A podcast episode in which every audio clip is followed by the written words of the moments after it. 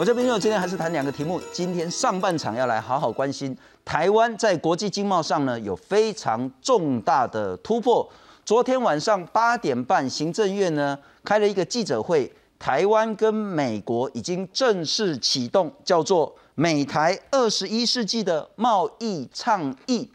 这个对很多的这些经济学者跟呃关心国际贸易的民众来讲呢，恐怕呢这个是台湾一个非常重要突破，甚至叫做脱胎换骨的一个机会。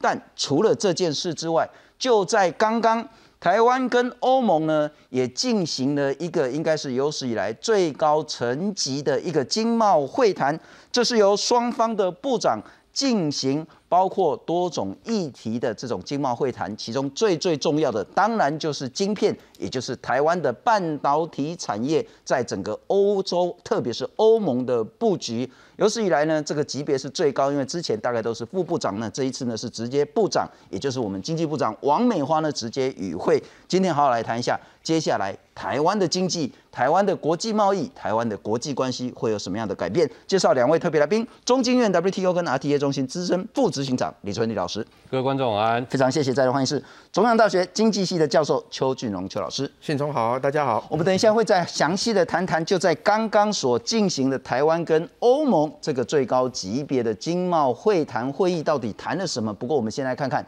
昨天行政院公开，台湾跟美国已经正式启动了二十一世纪的贸易倡议，到底这的内容是什么？又有什么样的影响？记者会被警放上台湾和美国国旗。行政院政务委员邓振中一号在和美国贸易副代表毕扬奇线上视讯对话后，双方宣布正式启动台美二十一世纪贸易倡议。邓振中表示，这一刻他等了三十年。有没有达到我们预期的目标？呃，我自己在这边先倚老卖老，我我等这个等三十年了。我们就是希望能够用一个。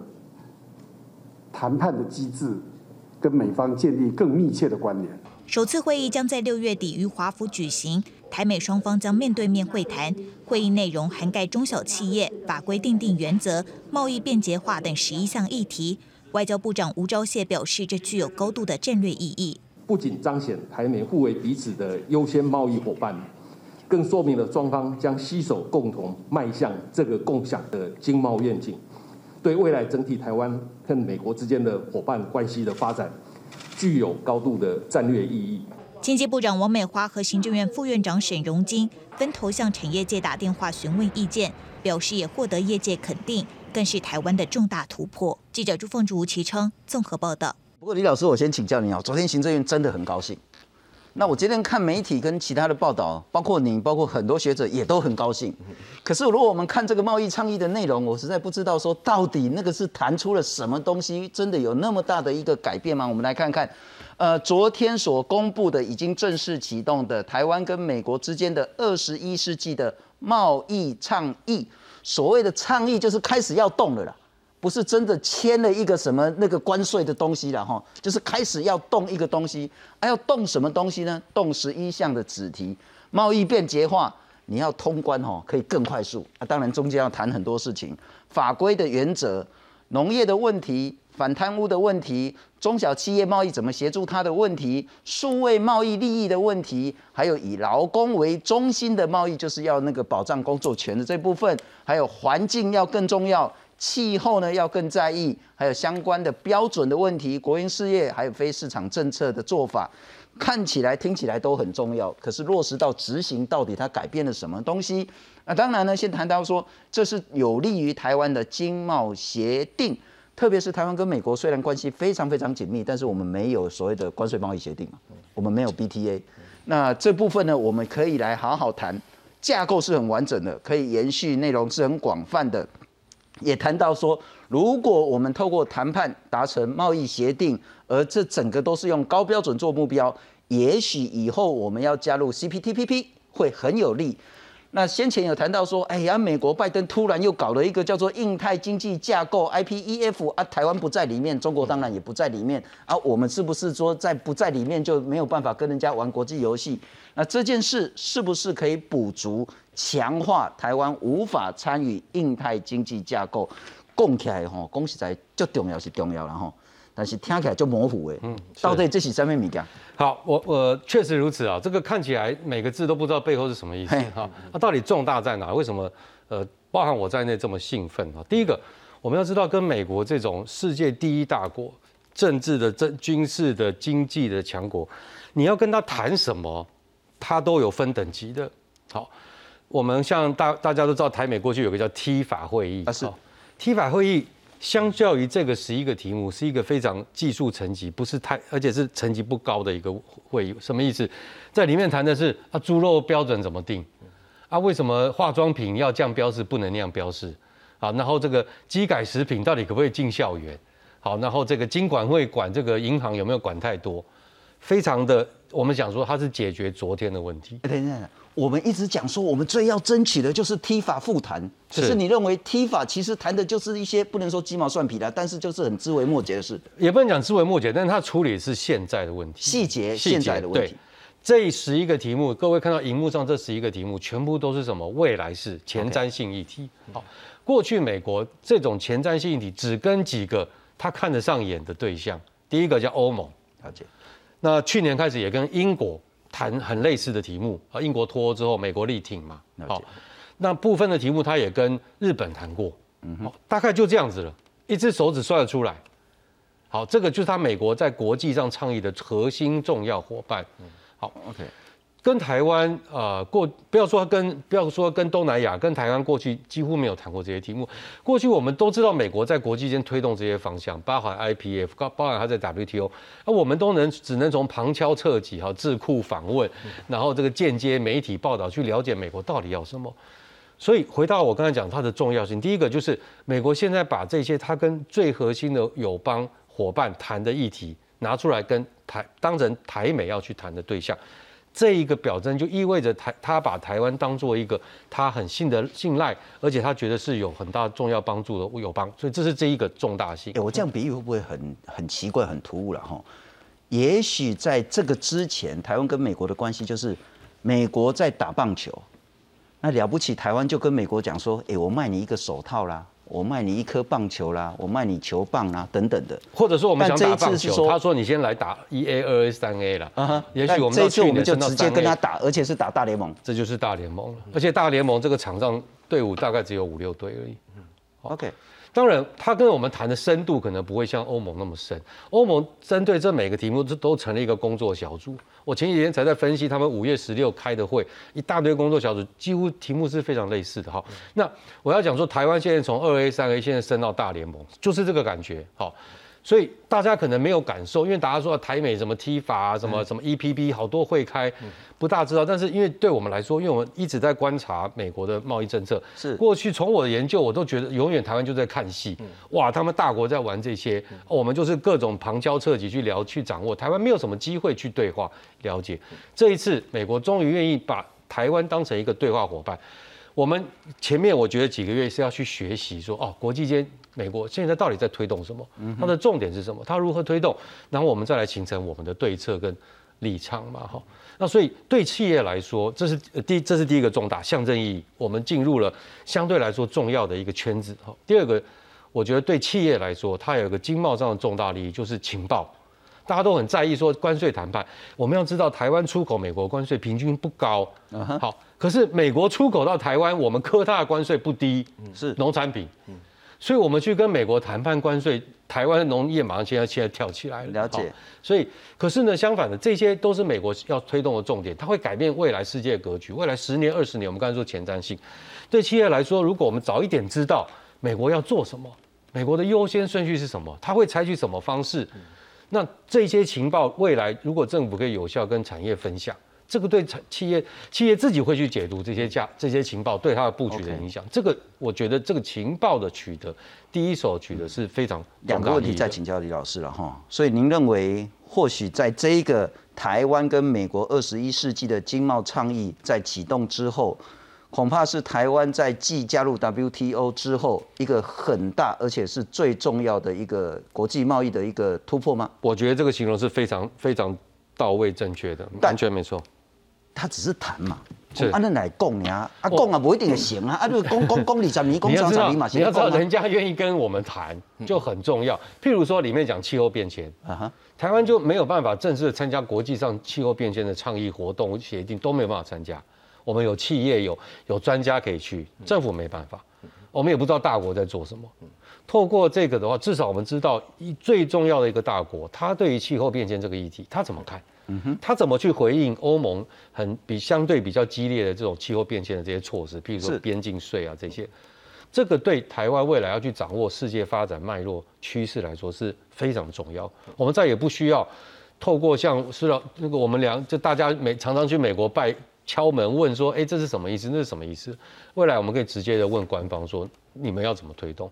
啊，你觉得台湾可以配合你什么？某种程度还是用大联盟的例子，我们在这个所谓的那个倡议之后，不见得真的可以有表现多好多好，或是拿到冠军怎么样？不可能。是但至少我们进到大联盟球场去。我们坐在大联盟的板凳上，都会比你在二 A 的历练来的那个经验更加更加的重要了。了解，谈就是一个重要的突破。是，那有谈才有可能再进一步的进展。没错，有了这个东西，不必然说我们什么印太的经济架构，不必然 CPTPP 我们就一定可以进去，但至少我们就加了很多分。未来如果有进，我只能我我觉得要这样重点就是，未来如果我们一旦有机其他机会，自己条件还是要创造。是，但一旦我们有机会，譬如加入这个 IPEF，就是那个印太经济架构，我们不是白纸一张去参加了。啊哈我们其实，在台美这个架构下，完全都知道美国在推动是什么。是好做准备，就是等于是是预先准备。我们去的时候，我们不是新生，我们已经是非常老练的这个参与者。，了解了解。哈，邱老师，那个李老师会不会太乐观了点？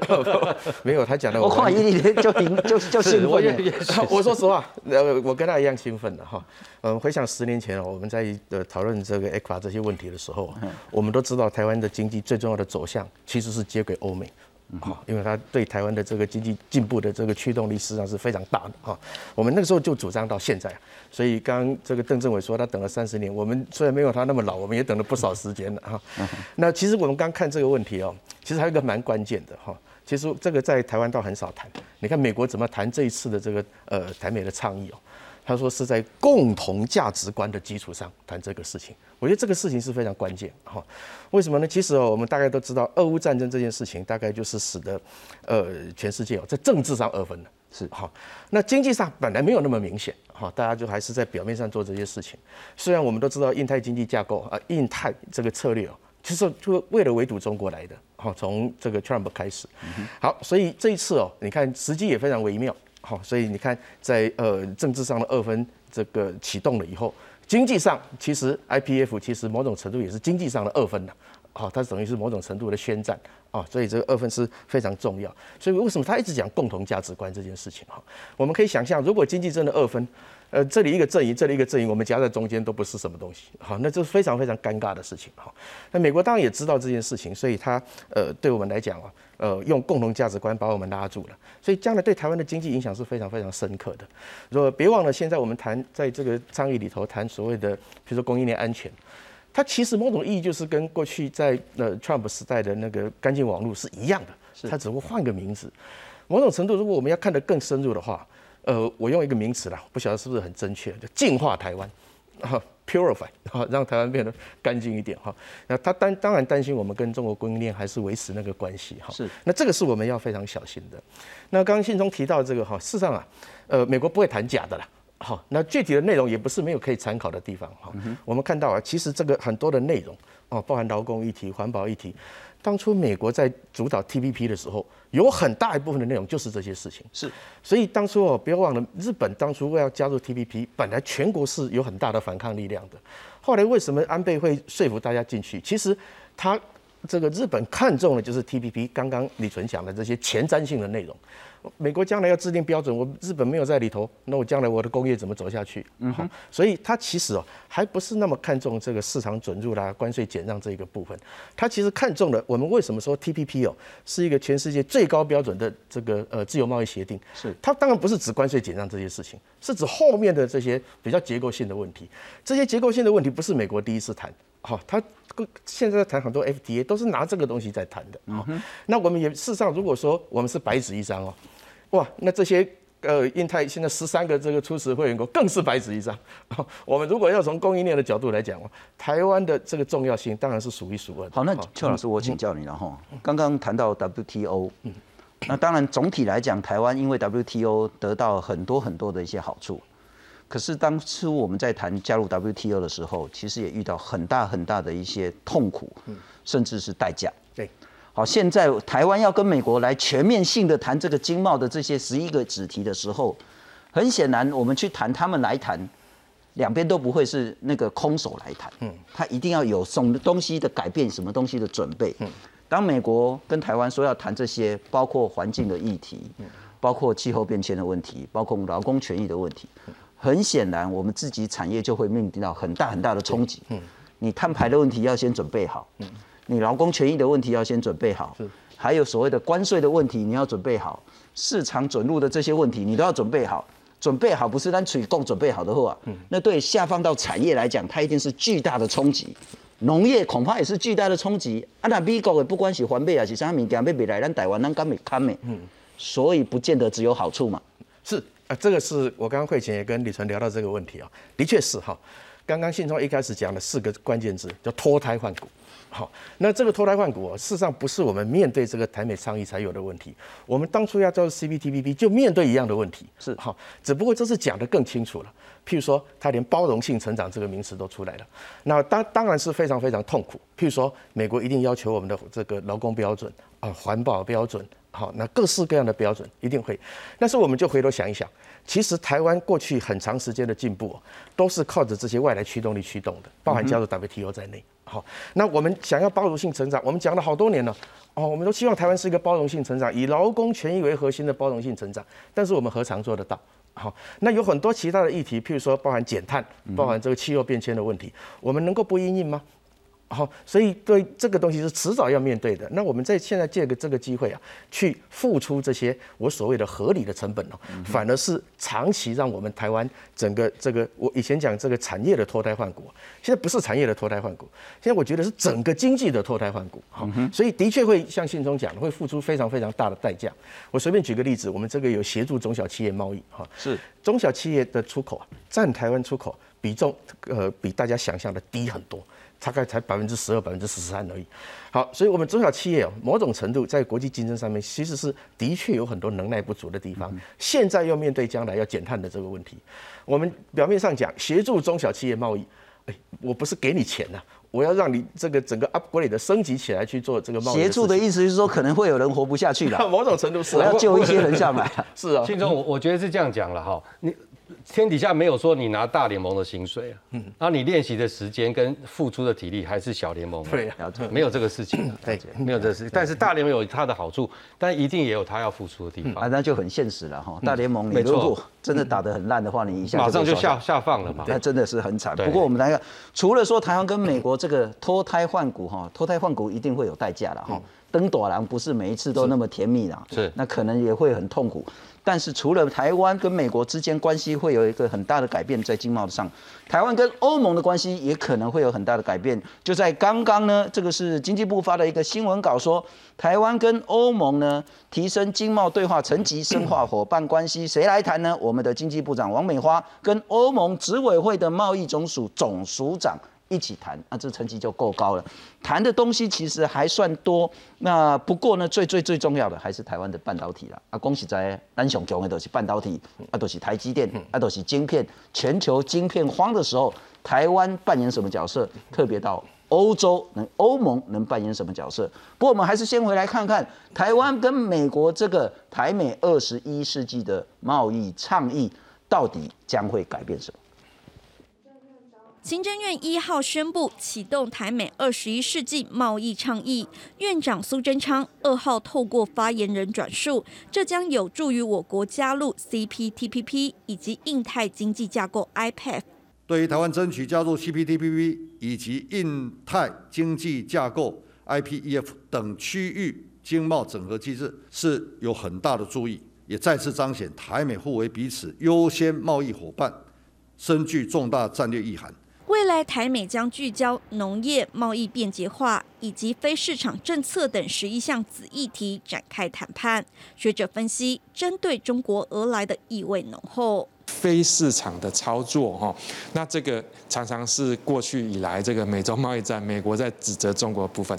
那因此，哈，综合这个未来要谈判议题，可以看出来，就是说，美国呢希望跟台湾合作，哈，那一起来对抗就中国。不过，先前由美国发起，被视为抗中联盟的 IPF。台湾被排除在外，这次贸易倡议是否可视为 IPF 的前哨战？根据美国 CNN 和路透社报道，华府官员表示，可解读为对台加入 IPF 保持开放态度。对此，台湾国际法学会副秘书长林庭辉也说，台湾如果先跟美国达成共识，就有机会顺势参与 IPF，这也是美国娴熟的谈判策略。记者综合报道。好，我们来看看啊，哈，就在刚刚到底台湾跟欧盟谈什么呢？部长级的经贸对话，王美花跟欧盟执委会贸易总署的署长呢谈到说呢，呃，半导体供应链韧性跟合作，所谓的韧性，上次我们也谈到，就不会因为风吹草动就断掉了哈，不会因为一些气候变化或者是乌俄战争或者是上海封城，啊，你总要等料料了哈，这个叫做韧性的供应链，所以包括离岸的风电产业，那近邻转型，然后动植物防疫检疫等等的，都是这。次的重点。那二月八号的时候，欧盟也公布了欧洲晶片法案。其实最最跟台湾有关系的，就是说台湾的供应链要如何在欧盟担任重要的角色。好，那回到再请教那个李老师了。这件事其实很多台湾民众工啊，阿起强几的，包括上面上面自由贸易协定啊、关税减免啊，甚至双方关系都增加到零啊，啊，咱你出口才有竞争力呀。啊，咱基本上是在攻黑啊，是在攻另外一个更。不能说空了哈，但是更笼统的一个架构，究竟不管是台湾欧盟或是台湾美国，我们接下来改变了什么东西，拿到了什么好处？好，现在呃，全世界基本上对于那个 FTA 就自由贸易协定这个兴趣是显著下降，大家现在最关心就是供应链韧性问题，因为各位看疫情的时候，你有你有 FTA 自由贸易协定，你还是没有口罩，因为你没有产能。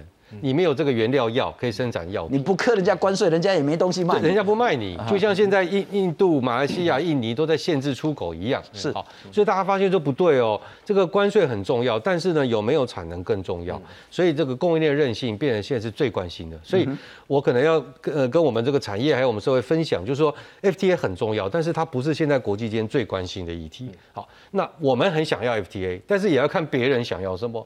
那现在大家。其各国、欧盟、美国对台湾、对日本、对韩国最高期待，就是协助他们去落实、强化这个供应链韧性。这个就是为什么这次我们跟欧盟之前跟美国，事实上我们现在还在跟美国也在谈供应链韧性这个题目了。但是这一次你可以，我觉得这次台欧盟这个蛮好的例子啊，就是第一个它的那个层级提高了，就是我们的经济部长对他的，他叫贸易总署长，实际上就是欧盟的贸易部长了。好，那过去都是次长层级。所以欧盟确实也落实，他说要提升跟台湾经贸互动这样的一个成那个方向。去年他说的哈，第二个，它的性质就有点像我刚才讲技术问题，供应链要不要来啦？好，这个一比例猪肉进来到底顺不顺畅啦？啊，风力发电啊，它要怎么？这个就是我所谓的现在问题。嗯，好，这个就叫现在问题。刚才我们讲台美那个就是未来问题。那所以这个台欧盟现在象征意义提升了，没有错，好代表性，部长对部长了，好，但谈的议题还是相对来说比较前瞻性比较少，是好，但是也是一个呃重要改变，但是我我只用借由这个来凸显说美国那个前瞻性。的所在，也就是它的重要性所在。未来，那当然，欧盟要提到前瞻性不是不可能，但是因为欧盟有二十七个成员国，他要大家都同意跟台湾谈这么前瞻性的，会时间上会是比较缓慢。是是是，不过邱老师，我们来看看了哈。那这一次谈到说台美二十一世纪贸易倡议到底哪里重要？邓正中政委他是说呢，这是第一次要启动正式贸易协定谈判。那以前美国跟台湾没有说真的要来谈 BTA，就是双方的自由贸易协定了哈。那这一次六月一号谈的呢是台美贸易，但倡议内容呢以包括 IPEF，就是刚刚我们谈到印太的经贸架构这件事的所有内涵。华尔街日报说呢，这是在美中，当然是中国了哈，美中竞争核心议题上呢谈的更具体了。那跟 IPEF 是一个很笼统的东西不太一样，所以呢。台美的这个贸易倡议将会使美中的关系更加紧绷。呃，罗伊特跟法新社呢，他们说台美合作呢，对抗有害的非市场政策与做法，明显在挑战中国。李纯利老师他谈的是说，这是一个小型双边的印太经济架构，还是想请教我们，如果比较具具体细腻的谈到，所以我们的半导体产业将会在美国，将会在欧盟扮演非常重要的角色，然后我们的其他产业会有什么改变吗？好，呃，其实今天大家也看到新闻哈，其实呃，无论是电电工会也好，工具机工会也好，大家对这个东西都还呃蛮开心的哈，都表示一个支持的立场。那其实简单来讲是这样子哈，今天也有记者问说，呃，这个好像呃这个我们我们将来怎么样对于中国这个市场呢哈？其实啊，简单来讲是这样子，过去我们这个去掌握这个中国市场，很多时候其实是不得已的，我们没有办法掌握这个高阶的市场，所以我们只好在中国做生意哈。那这现在很多传统产业，之所以基连关税的问题提都没有提到，大家还是很开心。他们用了一个这个呃一句话叫做可以开始布局美国了。好，所以布局美国就是对呃我们很多传统产业啊，呃以前想都不敢想的事情。好，所以现在无论将来的关税情况怎么样，我们现在看得到的是直接可以触摸到的美国市场。那这个东西其实会扭转了过去我们这个呃非常这个密切的三角贸易的关系。OK，那而且跟欧洲的关系啊，其实更重要。就是我不止一次在这个节目中提到哈，我最关心的其实是对欧洲的贸易。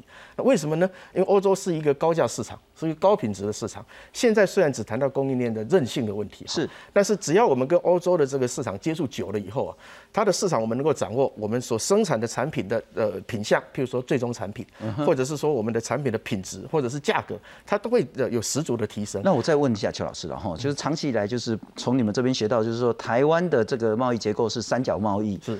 台湾接单，中国生产，对，外销美国的这个三角，所以其实呢，我们赚的钱其实不是很多，大概都在中国那边被赚掉。那现在这几年其实都移到东南亚、柬埔寨啦，或越南啊这些，然后移回台湾。可是当这个东西不管是台美倡议，乃至于跟台湾、欧之间的这些关系之后，不转，因为三角贸易本来就开始在改变。对，那还会再变到什么地步？呃，会变到非常非常呃相对彻底的地步哈。譬如说我们在在加速离开中国，会一定会加速离开中国。现在这次的上海封城已经有这样的效果存在。我们这两天看到的新闻是。Apple 已经把 iPad 的产线把它移到越南去了，啊，这个美国的商务部长这个 Raimondo 他也讲了，说那赶快离开中国，那 IPEF 的成员国是首选，好，所以某种程度我们已经看到了，这个就我刚刚所谓的这个经济宣战，啊，所以它某种程度印太就是在对抗中国，所以你会看到啊，呃，CPTPP 我们要加入，这个中国也喊着要加入，但是你绝对不会看到中国喊着要加入这个 IPEF。是，我说如果他加入，他就这个印太就完全没有意义了。是，所以这个东西哦，对台湾来讲，就是说，呃，长期的意义就是刚刚我讲的哈，呃，跟中国的关系将来会有一个非常结构性的改变。OK，就是这个三角贸易将来这个存在的可能性，当然还是会存在，但是它的程度会呃很快速的降低。了解了解，那李老师你怎么看待？就是说，它至少让台湾的选项变多，嗯，我们可以这样讲。好，那不必然都会回来台湾嘛？不必然，当然不必然。回来台湾，经济部调查过，都是在扩充现有产线。对，新设的投资就是新投资，六成在呃东南亚，两成在印度，还有两成是在欧洲跟美国。好，新的投资都是在台湾。我们可以这样理解，就是说，当这个倡议之后呢，就是说，我们也许还是投资在越南、投资在柬埔寨、投资在泰国，但它是跟着美国或是跟着欧盟，它整个整个产业的生产，就我们掌握那个发展方向跟脉络，而不再追求所谓的生产成本低的国家。没错，现在分散、安全，然后在所谓友邦生产，这个是。欧美的几乎已经是共识，嗯哼，所以接下来的十年、二十年的供应链会往这个方向来移动。是是，不过我再请教了哈，其实最近大家也谈到说啊，如果我们没有加入说美国所号召的这个叫做印太经贸架构的话，到底是什么样的关系？是不是就是这样会被文化派电这种棒散的哈？不过很显然，很多人不是这样认为。我们来看看叶耀元叶老师说，美国也没有讲说为什么不把台湾纳入，那根本的原因就是说。哎呀，别用三分秒，政治上的问题了哈。谢金河谢董事长他说呢，台湾作为首轮国家就很敏感啦，那中国大陆一定会反弹，不过第二轮可能有机会了哈。卢业忠卢老师他说呢，这个 IPF 跟一带一路更相似，那透过呢政治引领成员国之间的合作，不过呢这个 IPF 更重视供应链的重组。陈冲前行政院长他说呢。呃，IPEF 只是行政协定，关税呢不会有什么明显的优惠，那不如 CPTPP 更实际。不加入 IPEF 是加入不了，或是说不加入其实也没什么关系。我们要重新认严肃定义一下，我们目前台为为止，台湾没有加入的是上上十天前的那个叫做开幕典礼。OK，好，是是那个很有象征意义，所以我我想他美国没有加入，他已经直接今天讲得很明白，其实不是民生问题，而是东南亚有些国家说，我们都知道你要抗中啊，台湾来会让这个太凸显，嗯，啊，如果这个透过这个方式让更多东南亚国家本来有点犹豫，东南亚国家愿意出席那天的会议，那当然我们可以理解为什么美国这样做了。好，第二个就是我们刚才说开幕我们典礼只是没有参加开幕式啦，是啊，不一定说球赛开始我们接下来的大会，譬如说 IPF 有一个议题叫供应链韧性，啊台湾是各国要去吸引分散供应链的对象。印度希望台湾电子也赶快移到印度来，了解所以 IPF 开供应链韧性大会，台湾不出席，其他国家是觉得非常可惜，或甚至不知道谈什么。相反的，台湾出席符合三方利益，大家对那个抗中议题就变得不是那么重要。所以我想未来我们会有非常多实质参与的空间。从这不是我们自己碰碰说我们很厉害，是是从那议题的本身来说，台湾的缺席 IPF 很多议题，譬如说工业人，其实没办法往下谈。了解，邱老师你怎么看我用？最后一个呃这个形容，我们学界现在有一个说法是这样，就是说现在美国开了一个 party，好哇，邀请了很多人，但是没有邀请台湾。那重点是现在美国呢是邀请台湾在隔壁吃牛排，但是这 party 里面是没有牛排的。OK，所以这就刚刚李纯讲的，就是我们现在看到这十一项，其实远大于这个它这个 IPF 所谓的四大支柱，它更具体了，更具体所以在这个过程里面，就像刚刚李纯讲的，呃，这民生的问题是相对敏感，但是在实质面，就是我们刚刚提的，如果要用这个呃客观的经济数据来看的话，你要谈供应链这个问题，台湾一定不是数一也是数二，要是要一一定要在里面的这个成员哈是，所以未来在实质的进展上面，台湾绝对不会缺席。不过无论如何，台湾的产业呢将会跟国际有更好、更重要的一些连接，但恐怕台湾的产业也面临到更急、更大的改变、转型的压力。接下来我们要来。